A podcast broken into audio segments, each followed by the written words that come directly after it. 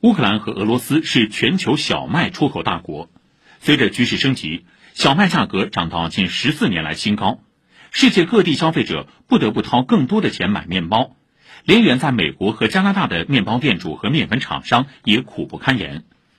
路透社的数据，俄乌两国小麦出口量合计占全球约三成，玉米出口量合计占约两成。随着乌克兰局势趋紧。黑海港口贸易遭到严重干扰，推高小麦等粮食价格。芝加哥期货交易所小麦价格涨幅高达百分之四十。